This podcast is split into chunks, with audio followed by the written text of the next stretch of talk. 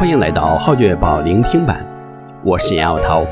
以下文章刊登在加拿大《号角月报》二零二二年十月号，题目是“双目失明，心眼明亮，以服侍视障人士为己任”。撰文的是朱志伟。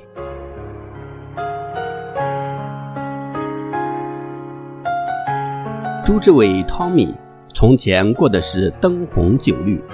多姿多彩的生活，虽然拥有金钱和权力，似乎是赚得了全世界，可是心中没有平安。当他走到人生绝境，婚姻失败，一无所有的时候，神挽回了他。今天纵然他的双目失明，但心眼却被神打开，让他看见以服侍视障人士为己任。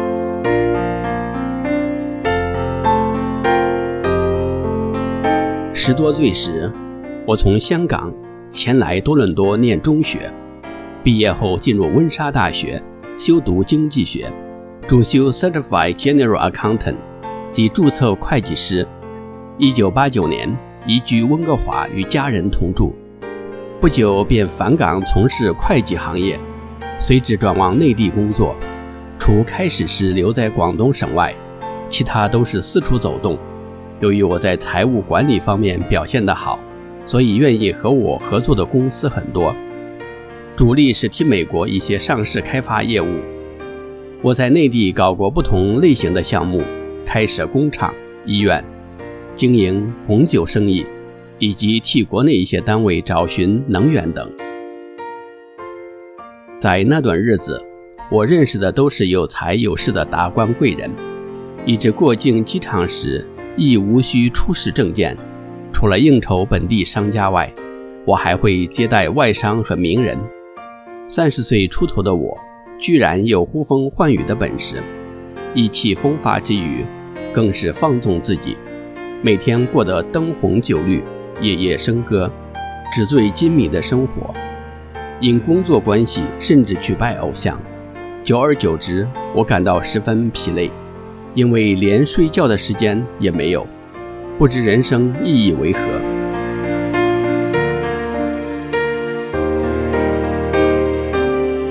十一年前，父亲去世，我带着新婚一年的妻子回加拿大，与母亲同住，以便照顾。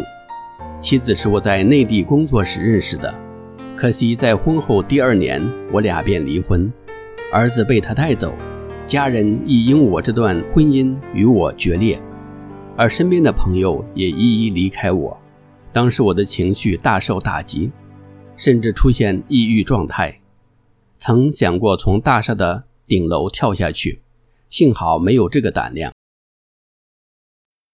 祸不单行，八年前我患上一种遗传性的眼疾，视网膜色素病变，病发一年多。已经变得视力模糊，日间也无法看得清楚。医生告诉我，这个病是无法治愈的。其实母亲也患有同样的病，最终眼珠也失去。初始我曾想重投会计行业，但老板得知我有视力障碍，就拒绝聘用。我也试过申请军部的工作，只是不能通过体检这一关，因为除有眼疾问题外，原来我也是乙型肝炎的带菌者，由于无法再从事文职，为了生计，我只能做些劳动粗工，例如洗车、搬运等。不过，在眼疾日益严重的情况下，工作期间有几次差点发生意外。此时此刻，我着实失去了人生方向。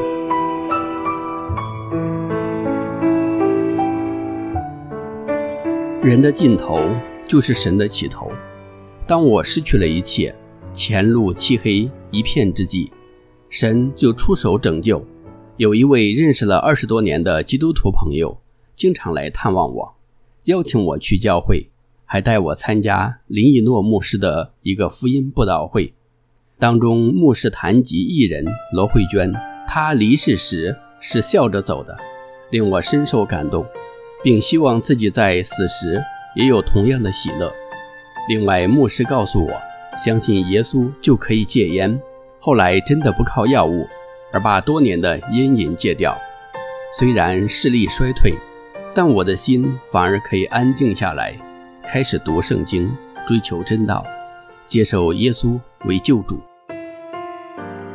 失去工作能力期间，神让我透过加拿大国家盲人研究所 （Canadian National Institute for the Blind） 认识了月明视障团 （GBVC） 创办人梁立安牧师。他邀请我参加每月一次的电话关顾义务工作，与视障人士彼此分享经历。几年前，梁牧师前来温哥华，扩展本地事工，设立一个以广东话为主的支持小组，让不懂英文的视障人士可以有沟通的渠道。不久，我便成为 GBVC 的温哥华部分时间同工，展开光顾工作。我靠着神逐步学习。终于从抑郁状态渐渐变为愿意与人沟通，也乐意去关心视障人士。在疫情期间，我继续以 Zoom 视像形式与他们进行聚会，传扬福音。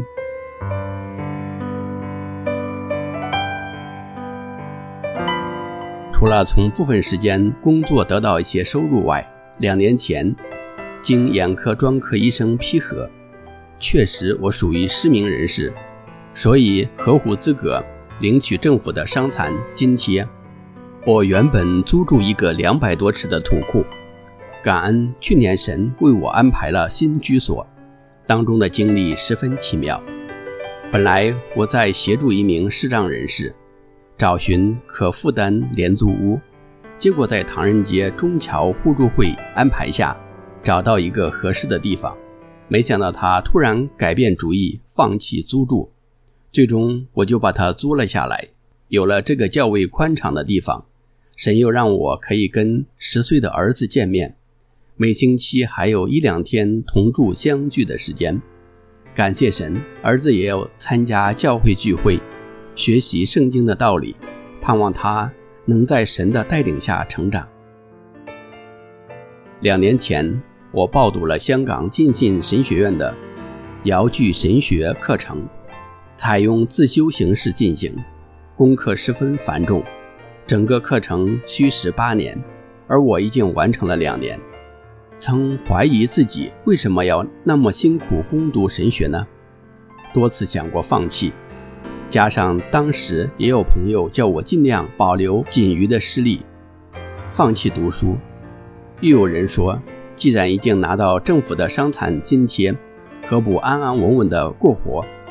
但当我想到身边还有一般未信的视障人士，我很需要把天国的福音告诉他们，这样将来大家才可以在天家相聚。况且能够近身的学习神的话语是很大的恩典。于是不但打消放弃读神学的念头，而且还决意以服侍。视障人士为己任。